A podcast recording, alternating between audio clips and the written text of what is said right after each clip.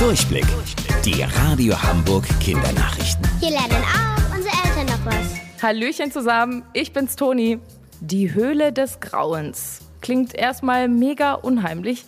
Was Forscher darin entdeckt haben, ist aber der Wahnsinn.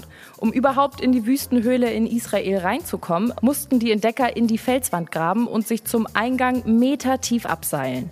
Als ob das alles nicht schon aufregend genug wäre, fangen sie an, zwischen Staub und Sand zu graben und finden Jahrtausend alte Papierstücke mit Texten aus der Bibel.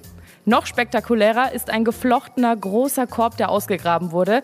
Auch er ist mehrere tausend Jahre alt und noch nahezu komplett erhalten. Die Forscher sind sich sicher, das ist der älteste jemals gefundene Korb der Welt. Das Abenteuer in der Höhle des Grauens hat sich also gelohnt unbedingt selbst Auto fahren und den Führerschein in den Händen halten. Davon habe ich als Kind immer geträumt. Ein 50-jähriger Mann aus Polen träumt davon schon fast sein ganzes Leben und klappen will es einfach nicht.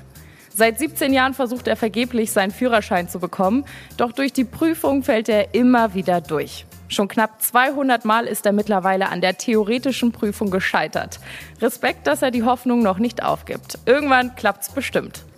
Und wusstet ihr eigentlich schon? Angeberwissen.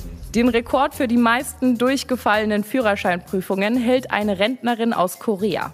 Erst bei ihrem 950. Versuch hat sie dann endlich bestanden.